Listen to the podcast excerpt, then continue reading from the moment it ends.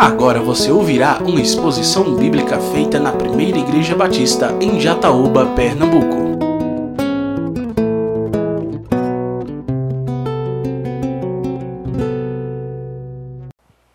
Boa noite, irmãos. Que a graça e a paz de nosso Senhor Jesus Cristo seja com todos nós. Amém. Convido você a abrir a palavra de Deus mais uma vez. Primeira carta de Paulo a Timóteo, capítulo 5 do versículo 3 até o versículo de número 8. Cuida das viúvas de fato necessitadas. Mas se alguma viúva tiver filhos ou netos, eles devem aprender primeiro a praticar a piedade para com a própria família e a retribuir a seus progenitores, pois isso é o que agrada a Deus. A viúva realmente necessitada e desamparada espera em Deus e persevera noite em dia e dia em súplicas e orações. Mas a que só busca prazeres, embora esteja viva, na verdade está morta. Ordena estas coisas para que elas sejam irrepreensíveis. Mas, se alguém não cuida dos seus, especialmente dos de sua família, tem negado a fé e é pior que um descrente. Amém? Obrigado, Deus, por tua palavra que um dia o Senhor decidiu revelar para que pudéssemos, através dela, conhecermos a tua vontade para as nossas vidas. Esta palavra que acabamos de ler que ela fale aos nossos corações, pois o teu propósito é nos ensinar a como devemos tratar a nossa família. Isso nós te pedimos nessa noite, no nome de Jesus. Amém. Cuidando da nossa família. Nós vamos falar nessa noite sobre o cuidado com a nossa família. O texto que nós lemos são instruções do apóstolo Paulo ao novo pastor Timóteo, que assumiu o pastorado de uma igreja e precisava de experiência para tratar de alguns assuntos, e Paulo escreve a Timóteo o ensinando como ele deveria agir em algumas situações. E nesse texto que nós acabamos de ler, Paulo está instruindo Timóteo a como ele deveria tratar o problema relacionado às viúvas na igreja. Havia muitas viúvas na igreja cristã. E Paulo escreve orientando a Timóteo como é que ele deveria proceder acerca deste assunto. Conforme nós vimos, havia algumas regras que Paulo estabelece. Paulo vai especificar a Timóteo como ele deveria tratar cada caso, cada situação. Ele estabelece até na sequência do texto, se nós lêssemos, ele ia falar até de uma idade específica para que pudesse ser incluído numa lista, inclusive que havia em que os nomes destas viúvas deveriam constar. Então, Paulo instrui a Timóteo acerca dessas regras, como ele proceder. Mas antes eu quero contar uma história, para que possa nos ajudar a entender melhor esse assunto. Um rei, ele tinha uma filha. E quando ela cresceu e se tornou uma linda jovem, um rapaz ele candidatou-se a casar-se com a filha do rei. Esse jovem ele era um cavaleiro, um nobre, filho de uma família nobre. De certa, ele possuía uma dignidade e achou que estava apto para casar com a filha do rei. O rei, o rei reconhecia essas qualidades nesse jovem. No entanto, decidiu testar esse jovem para saber se ele realmente era digno de casar-se com a sua filha. E o rei chamou aquele jovem e mandou que ele se preparasse para uma viagem longa e perigosa até um reino vizinho. Preparado, o jovem apresentou-se ao rei, que lhe deu um bilhete, um cavalo e um pacote de diamantes. E disse-lhe apenas: Leve este bilhete ao rei, ele te dirá o que fazer. E acrescentou: Atenção, tome conta do mais importante. Ao sair dali, o jovem dedicou-se àquela missão com todo o seu vigor. Costurou o bilhete em seu casaco, pôs os diamantes na sola de suas botas e preparou a cela no cavalo. Viajou sem dormir até que chegou ao destino. Entregou o bilhete ao rei e aguardou suas novas ordens. O rei abriu o bilhete, leu seu conteúdo, rabiscou algumas coisas, fechou e disse: Apresente-se em retorno, meu rapaz. O jovem quis mostrar-lhe os diamantes, mas o rei nem quis ver. De tanto cavalgar, o cavalo estava completamente exausto, mas conseguiu completar a jornada. O jovem chegou de volta ao futuro sogro e apresentou-se dizendo o seguinte: entreguei o bilhete, não perdi nenhum diamante, mas o cavalo era meio fraco e quase morreu. Cuidei do mais importante, como me ordenastes, ó rei. O rei, entristecido, abriu o bilhete e leu ao jovem, onde dizia o seguinte: Querido irmão, saúde. Este moço anseia casar-se com a tua sobrinha, e estou a testá-lo. Dei a ele meu melhor cavalo e algumas pedras sem nenhum valor. Se ele te pedir cuidados para o cavalo, está bem assim. Se ele só tiver olhos para os diamantes, é um ganancioso materialista, então manda-o de volta. Sabe o que essa história está nos ensinando? O mais importante era o cavalo, não eram os diamantes. E o jovem achou que o mais importante eram os diamantes. E ele não conseguiu passar no teste em que o rei aplicou.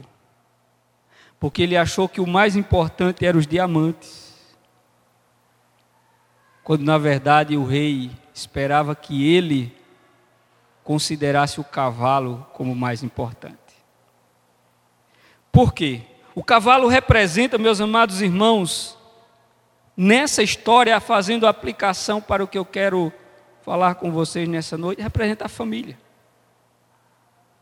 O cavalo representa a família.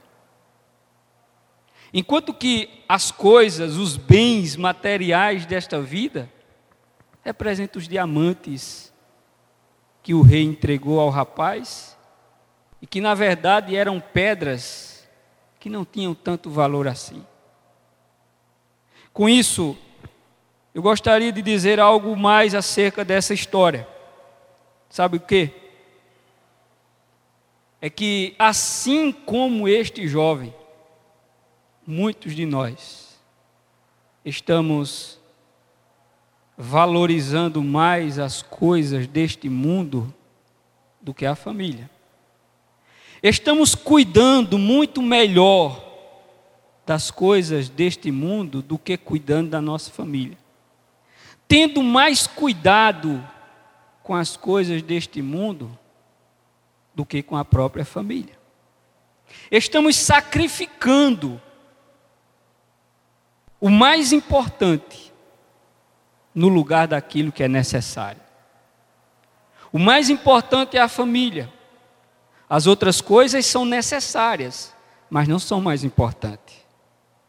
E nós temos sacrificado no altar do urgente o que é mais importante no lugar do necessário. A história que nós lemos no texto que Paulo escreve a Timóteo nos fala exatamente isso, sobre o cuidado com a família.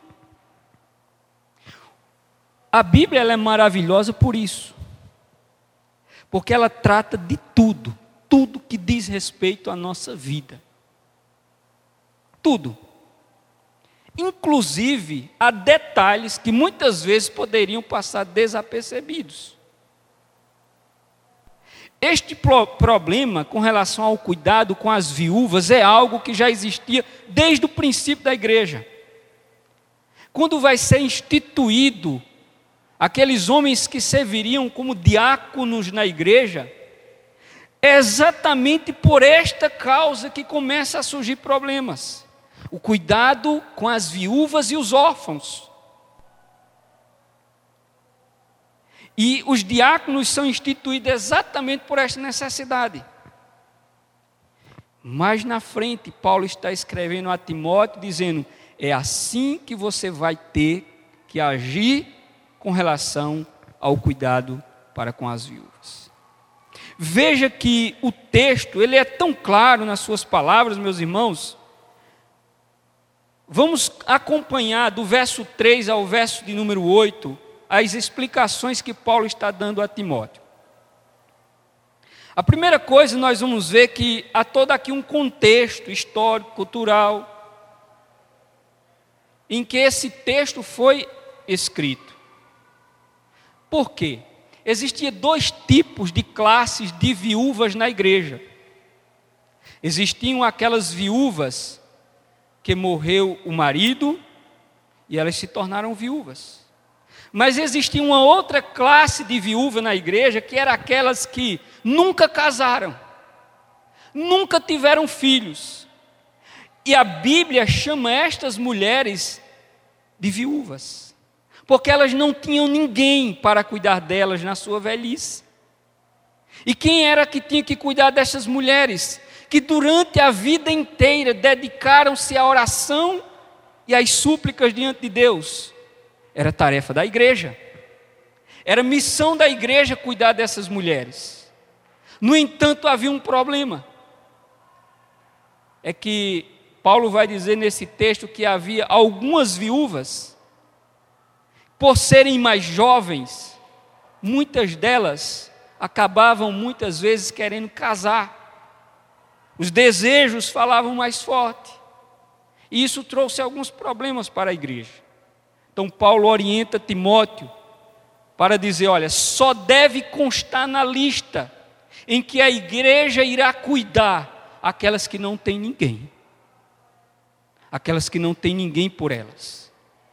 Estas devem constar na lista das viúvas, mas aquelas que têm filhos ou netos, Paulo vai dizer que estes cuidem dos seus parentes. Veja o que é que diz o verso 3: Cuida das viúvas de fato necessitadas. Essa é a primeira instrução que ele está dando. A igreja, a igreja tem uma missão, uma responsabilidade social aqui. É de cuidar destas pessoas que não têm família.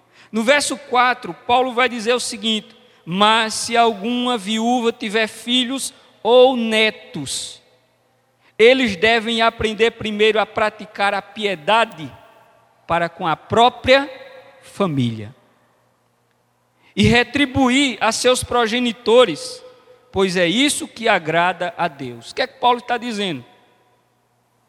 Se alguma mulher tem filho ou neto, estes primeiros têm que aprender a exercer a fé, a piedade para com a sua família. Isso é o que Paulo está escrevendo. A família é instruída a manifestar cuidado para com os membros. Isso é o que diz o verso 4. Ou seja, o termo piedade aqui, meus irmãos, sabe o que significa? Ser zeloso, ser cuidadoso. Nós precisamos zelar pela nossa família. O termo piedade aqui é de zelo. Paulo está dizendo: tem que zelar pela família, tem que zelar pelas pessoas da família. Os filhos têm que zelar pelos pais, os netos têm que zelar pelos avós. Diferente dos nossos tempos, né? Em que muitos filhos abandonam seus pais, em que muitos filhos, no final da vida dos seus pais, têm colocado seus pais nos asilos. Nos asilos. Isso é um pecado quem coloca filhos no asilo está cometendo pecado porque está transgredindo a palavra de Deus. Sabe por quê?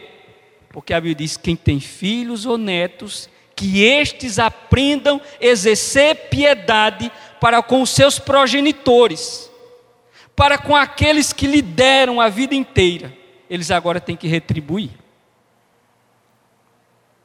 No verso de número 5, nós vamos encontrar Paulo instruindo Timóteo acerca um, das viúvas, dizendo: a viúva realmente necessitada e desamparada espera em Deus e persevera noite e dia em súplicas e orações. É aquela classe de viúvas, foram mulheres que nunca casaram que viveram a vida inteira dedicada à oração, ao serviço do Senhor.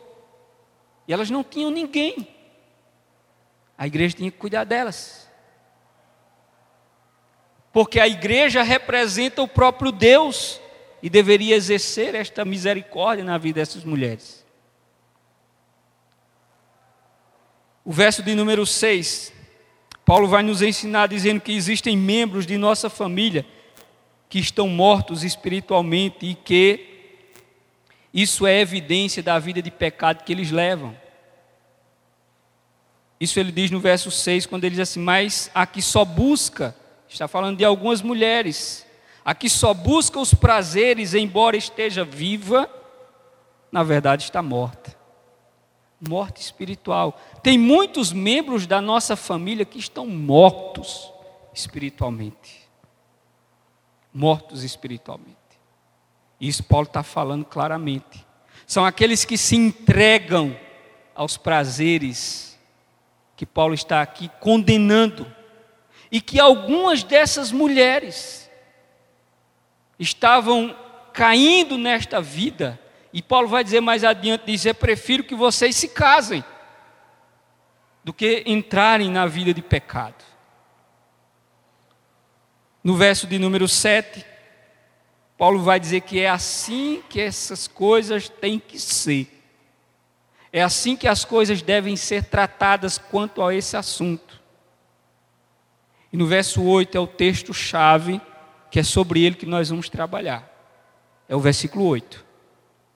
Quando Paulo diz: Mas se alguém não cuida, se alguém não cuida dos seus, e especialmente dos de sua família, tem negado a fé e é pior que o descrente. É sobre este versículo que eu quero destacar aqui nessa noite. Que Paulo está dizendo: se alguém não cuida dos seus, especialmente da sua família, negou a fé e é pior do que o descrente. Sabe por quê?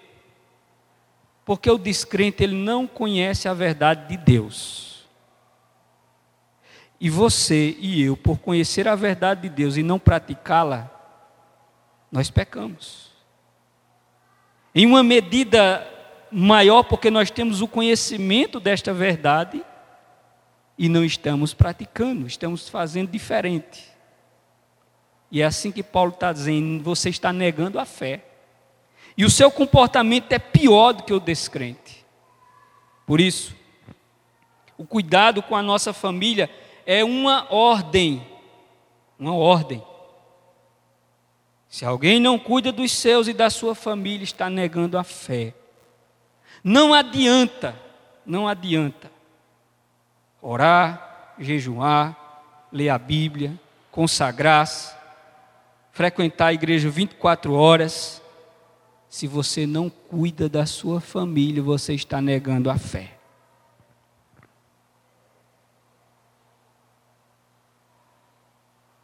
Isso é o que a Bíblia está nos instruindo. Porque não pode haver uma contradição entre aquilo que nós somos e aquilo que a palavra de Deus nos ensina. E eu vou falar nessa noite sobre três áreas da nossa vida em que nós precisamos exercer cuidado para com a nossa família. Três áreas da nossa vida que nós precisamos cuidar da nossa família. A primeira área é a área material. O cuidado material. Esse é o que Paulo está falando aqui inicialmente o cuidado com comida, lugar para dormir, roupas. É esse cuidado aqui que Paulo está tratando inicialmente. O cuidado material da família. Infelizmente, há muitos casos de descaso com a família. Há muitos casos. Por isso, a minha pergunta Vou fazer algumas perguntas para a gente pensar aqui nessa noite. A primeira delas é a seguinte: Você cuida da sua família materialmente? Você cuida? Você provê aquilo que é necessário para a sua família? Sabe por quê? A palavra cuidar, empregada por Paulo aqui no grego, o sentido dela é de perceber de antemão as necessidades do outro. É de prover a subsistência do outro. Esse é o sentido no grego da palavra cuidar que Paulo emprega aqui. É prover aquilo que é subsistencial para o outro. E é perceber de antemão as necessidades do outro. É você se antecipar às necessidades das outras pessoas. E quando eu falo de cuidado material aqui, que é o que Paulo está dizendo, e João também escreve exortando: se o teu irmão tiver fome, né? Vem até você e você faz uma oração por ele e o despede. João disse: o que foi que você fez? Não é assim que tem que ser. Da mesma forma, é o que Paulo está ensinando, o cuidado material com a nossa família. Temos o dever de suprir as necessidades básicas necessárias da nossa família, como roupa, comida, educação, saúde. Mas infelizmente, há muitos que faltam nessa questão. Há muitos que falham nesse quesito e não cuidam da sua família devidamente. Sabe por quê? Porque existem muitos que se comportam agindo de forma que aquilo que ele adquire, que ele tem, é apenas para o seu uso próprio e deixa a sua família relegada, não cuidando dela como ela deve ser tratada. Muitas vezes a pessoa deixa a família passar dificuldades. Porque o dinheiro que ele adquire, os bens que ele adquire, ele usa para outras coisas ou para si próprio, e não para a família. Há muitos que deixam os filhos passar dificuldades. E sabe qual é o problema hoje? É que nós estamos querendo terceirizar os cuidados da família com a instituição privada, aliás, com o poder público. Com o poder público. Nós queremos que o Estado cuide da nossa família, das necessidades básicas da família. Isso nós temos feito, mas isso não está correto. Paulo está dizendo: cuide da sua família porque quem não cuida está negando a fé. Então trabalhe, se esforce para dar à sua família aquilo que é necessário para a sua subsistência, de forma básica: comida, alimento, vestuário, saúde, educação. É lamentável muitas vezes vermos filhos, esposas andando de forma inadequada, mal vestidos, não porque muitas vezes não pudesse se vestir, mas por descaso daquele que poderia suprir as necessidades e não faz. Por isso, cuide da sua família, atenda às necessidades materiais dela. Acompanhe as necessidades, se antecipe, como diz o texto. Procure perceber as necessidades. Segundo lugar, existe o cuidado emocional. Além do cuidado material, existe o cuidado emocional. Muitas vezes existem aqueles que cuidam materialmente, mas não cuidam emocionalmente. Por isso que o cuidado ele envolve três áreas da nossa vida: material, emocional e espiritual. Não é apenas uma área e as outras não, é de forma completa. Certa vez um homem foi indagado acerca do cuidado para com a sua família.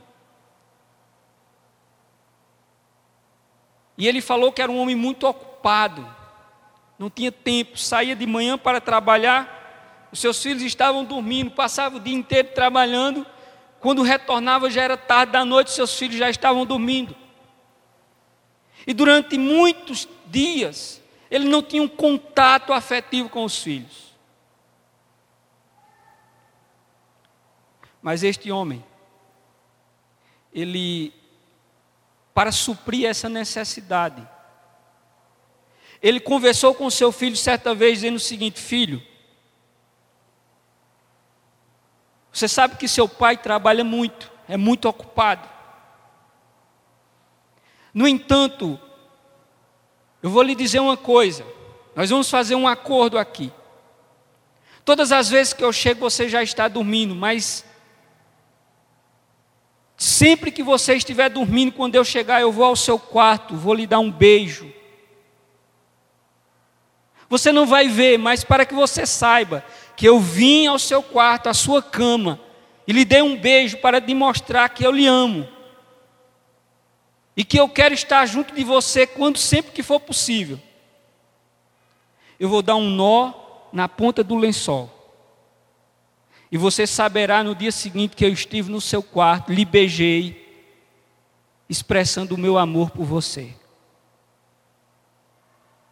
E quando a criança acordava no dia seguinte, quando ela olhava, estava lá o nó na ponta do lençol. E aí ela lembrava que seu pai o havia vindo ao seu quarto, o beijado, porque ele o amava. Isso todos os dias, todos os dias. E aquela criança na escola, ela tinha um desempenho espetacular. E certa vez foi questionado aquela criança, porque os seus pais, o seu pai nunca podia estar presente nas reuniões da escola. E ela contou para a professora que o seu pai era um homem muito ocupado, porém, ele havia demonstrado todos os dias para ela como é que ele expressava o amor que sentia por ele. E aquela criança desenvolveu uma capacidade por se sentir amada por seu pai, e era uma das melhores alunas da escola. Ou seja, é necessário que cuidemos das emoções da nossa família. O marido precisa estar atento aos sentimentos da sua esposa. Você tem que cuidar dos sentimentos da sua esposa, meu querido. É seu dever. O cuidado não é só botar na mesa bolacha, pão. É também cuidar dos sentimentos dela, do que ela sente, das coisas que ela passa das lutas que ela, que ela enfrenta, das angústias. das transformações orgânicas que a mulher sente. Você precisa cuidar das emoções da sua esposa também. Isso envolve o cuidado geral.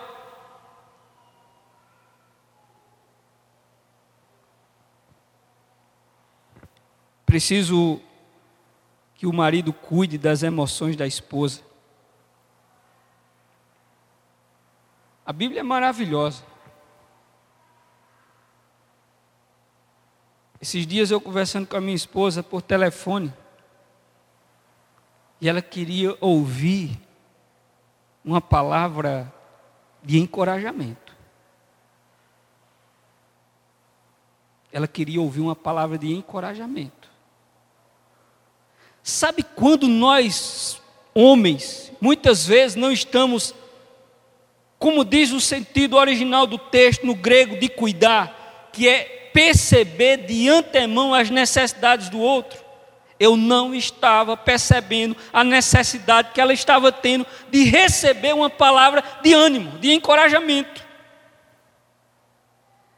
E nós muitas vezes não estamos percebendo porque que achamos que colocar pão, bolacha na mesa é suficiente. Paulo escreve na sua carta aos Colossenses dizendo o seguinte: A vossa palavra seja sempre agradável, temperada com sal, para que saibais como convém responder a cada um. Sabe o que Paulo está dizendo? Que a vossa palavra seja sempre agradável. Se Ele está nos instruindo a falarmos assim com todas as pessoas, quanto mais com as pessoas da nossa família. O marido falar de forma agradável com a esposa, gentil com a esposa, amável com a esposa. É isso que Paulo está ensinando. Seja gentil com a sua esposa, fale de forma agradável com ela, porque isso é uma ordem que a palavra está dando. Muitas vezes o homem trata muito mal a esposa, é grosso, ríspido, e você não sabe quanto mal você está fazendo à sua esposa, as emoções dela. Por isso, cuide dos sentimentos da sua esposa. Também tenha o cuidado da esposa para com os sentimentos do marido. Não é só a esposa o marido cuidar dos sentimentos da esposa, mas a esposa do marido também. Isso como mandamento bíblico. Mulheres, não desrespeitem aos seus esposos. Sabe por quê? Você estará afetando os seus sentimentos de autoridade dado por Deus, como, como a Bíblia diz, que o homem é o cabeça da mulher. E a mulher deve se submeter ao seu marido, assim como a igreja se submete a Cristo. Não desrespeite ao seu marido. Veja como é que você fala com ele também. Cuidado com os sentimentos do seu esposo. Tem muitas mulheres que também desrespeitam, tratam mal. Afetam as emoções do seu marido porque ela não consegue falar de forma respeitosa. E isso, você está quebrando aquilo que Paulo está instruindo acerca de como devem ser as relações na família. Seja amorosa. Busque atender às necessidades emocionais do seu marido. Não empurre seu marido para os braços da mulher de Provérbios, capítulo 5. Não empurre. Sabia que se você continuar tratando seu esposo muitas vezes de forma desrespeitosa, você poderá empurrar o seu marido para os braços da mulher de Provérbios, capítulo 5, que a Bíblia chama de mulher adúltera. Peça graça a Deus. Trate-o de forma amorosa. Atenda às necessidades do seu marido. Também tenha o cuidado dos pais para com o sentimento dos filhos. A Bíblia diz assim: pais, não irriteis os vossos filhos. Isso é que Paulo diz aos, na sua carta aos Efésios. Paulo está falando que os pais não devem destratar os seus filhos, porque isso afeta as emoções dos seus filhos também. E nós não vamos mais repreender os filhos, discipliná-los, vamos repreendê-los e iremos discipliná-los sempre que necessário. No entanto, a Bíblia diz: faça isso com amor. Faça isso com amor. Muitos pais estão tratando de forma inadequada os seus filhos. Não se aproxima para dizer, filho, filha, o que é que está acontecendo? Em que posso lhe ajudar?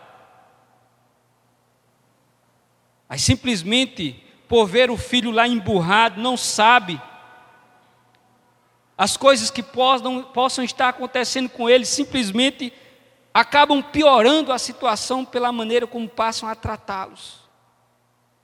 Não deve ser assim. Seus filhos têm sentimentos também. Eles passam por tristezas, por perdas, por frustrações. E eles precisam de suporte, de alguém que os ajude a lidar com essas emoções que eles ainda não sabem, muitas vezes. Cuidado, cuide dos sentimentos dos seus filhos. Não é por acaso que nós estamos vendo tantos problemas nas, na adolescência, na juventude. Um índice muito alto de jovens envolvidos nas drogas, com suicídio, praticando crimes hediondos. Sabe por quê? Muitas vezes, carência afetiva porque precisavam do afeto, do carinho dos pais e não tiveram. Existe também a questão do cuidado, do sentimento dos pais pela parte dos filhos. Os filhos precisam ter cuidado com o sentimento dos pais. É. E aqui que mora o ponto do versículo 8. Exatamente aqui. A questão com o sentimento dos pais. Meus irmãos, nós estamos vivendo um tempo difícil. Muito difícil. Onde os filhos não respeitam mais os pais. Certa vez um cristão do período da igreja primitiva escreveu dizendo o seguinte: Quando as cegonhas velhas deixam de voar, permanecem em seus ninhos e são alimentadas por seus filhotes, que realizam esforço, que realizam esforços sem fim para lhes prover comida. E sabe o que Filo, esse cristão, dizia? Estava bem claro que se no reino animal os filhos cuidavam das aves velhas, cansadas, trazendo alimento para elas, nós humanos deveríamos agir assim. Eu lembro de, uma história que o meu primeiro pastor, ele contava. Ele disse que certa vez, um irmão estava indo levar o seu pai em uma cadeira de rodas para interná-lo em um asilo de idosos. E quando ele chegou na porta daquele asilo, o filho, levando a cadeira do pai, com o pai sentado, o pai copiosamente chorava, as lágrimas caindo, e o filho dizia: Pai, por que o senhor está chorando? Não se preocupe. Eu já contratei uma enfermeira e ela vai cuidar do Senhor. Nós vamos vir aqui todos os finais de semana. Não vai lhe faltar nada. E aquele senhor chorando dizia o seguinte: Eu não estou chorando por isso. É que eu estou lembrando de que há muitos anos atrás eu trazia o meu pai também para interná-lo em um asilo. Eu fiz a mesma coisa que você está fazendo comigo, meu filho. É por isso que eu estou chorando. Infelizmente, tem muitos filhos ingratos que desprezam seus pais na velhice, abandonam seus pais na, na velhice, têm vergonha dos seus pais na velhice. No entanto, o mandamento é cuide. Paulo está dizendo assim: olha, mas se alguma viúva tiver filhos ou netos, eles devem aprender primeiro a praticar a piedade para com a própria família e a retribuir aos seus progenitores, pois isso é o que agrada a Deus. É assim que você tem que retribuir, é cuidando. E não jogando os velhinhos lá no asilo. Não distratando os velhinhos. Não desrespeitando. Muitos filhos gritam com seus pais. Isso você não sabe o quanto você está ferindo os sentimentos daqueles que viveram a vida inteira para cuidar de você, para lhe dar tudo que era necessário. Por isso, preciso cuidar das emoções da nossa família, dos sentimentos entre irmãos. Desde que o pecado entrou no mundo, meus irmãos, já havia desavença entre irmãos. A Bíblia dá vários exemplos: a família de Jacó, a família de Davi, a família de Jesus, onde havia um descontrole de sentimento entre os irmãos. Nós precisamos cuidar dos sentimentos dos nossos irmãos. Porque estamos vivendo tempos em que há divergência e os pais não se aproximam. Eu conheço famílias, e é lamentável, em que filhos são inimigos, os irmãos são inimigos. E os pais nunca foram como Davi. Nunca tiveram a coragem de chegar, sentar com os filhos e dizer: Eu não admito, dentro do meu lar, que os meus filhos sejam inimigos. Estão agindo como agiu Davi, que a sua casa era uma verdadeira bagunça, seus inimigos, seus irmãos eram inimigos uns dos outros. E Davi não foi pai, não foi homem para resolver o problema. Por último, existe o cuidado espiritual. Cuidado espiritual. Este, poderíamos dizer que ele é muito importante. Porque nós precisamos cuidar materialmente, cuidar emocionalmente, mas nós precisamos cuidar da vida espiritual da nossa família também. Nós não queremos uma família apenas bem cuidada materialmente e emocionalmente. Nós queremos uma família que sirva a Deus também. Nós queremos poder dizer, como disse o profeta, o patriarca Josué, eu e a minha casa servimos ao Senhor. Nós precisamos cuidar da vida espiritual da nossa família. Os judeus receberam dos seus, do próprio Deus o dever de educar os seus filhos, de levar os seus filhos ao Senhor. E nós precisamos ter esse cuidado. Os esposos, as esposas precisam conduzir os membros das suas famílias, marido, esposa, filhos, pais, até Deus. É necessário. Como minha esposa já disse para mim, Isso às vezes eu paro para pensar.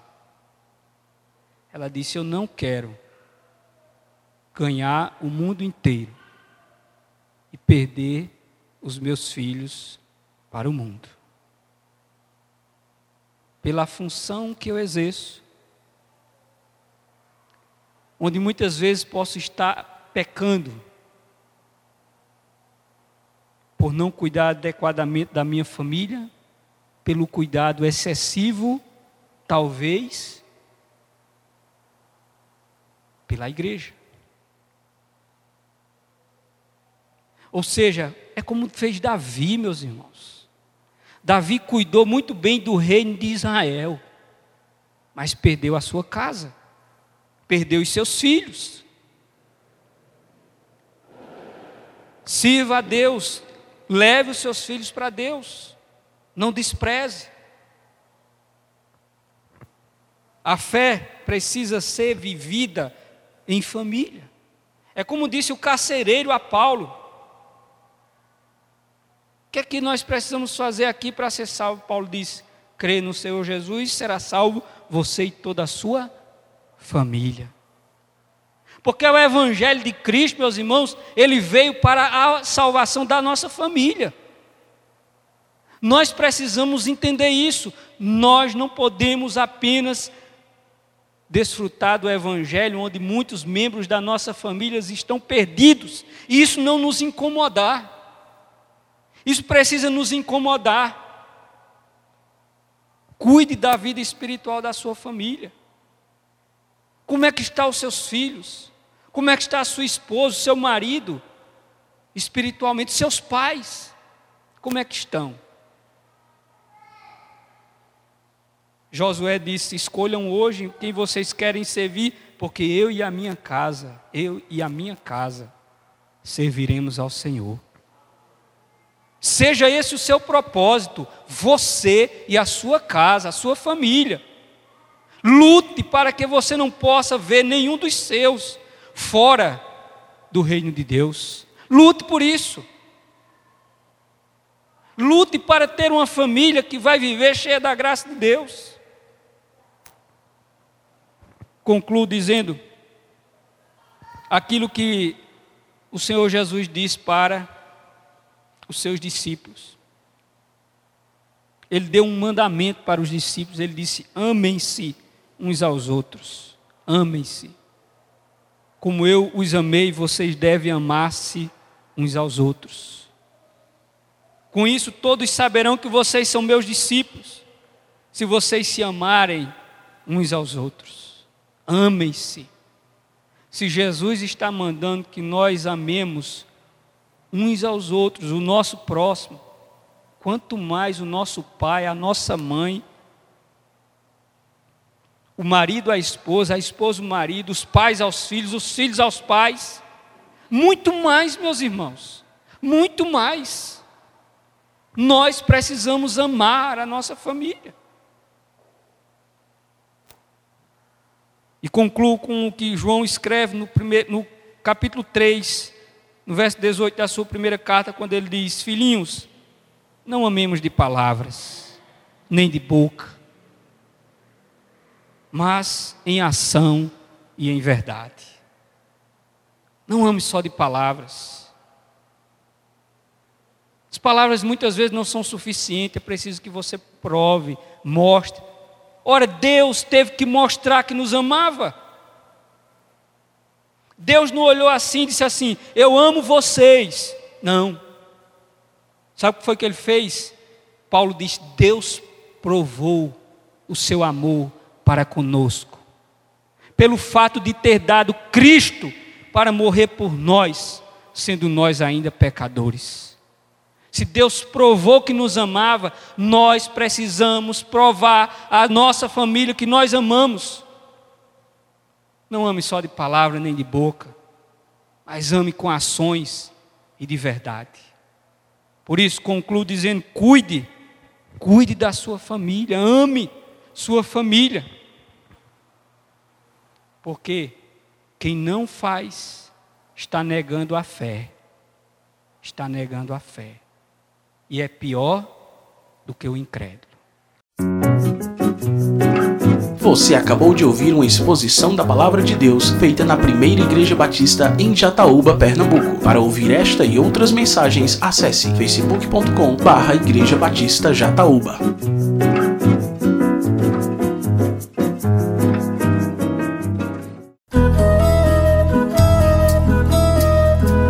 Conheça nossa comunidade. A primeira Igreja Batista em Jataúba está localizada na rua José Alvino de Lima, número 174, bairro Matadouro, próximo ao Clube Municipal. Para saber mais detalhes de nossa programação semanal, acesse facebook.com barra Igreja Batista Jataúba.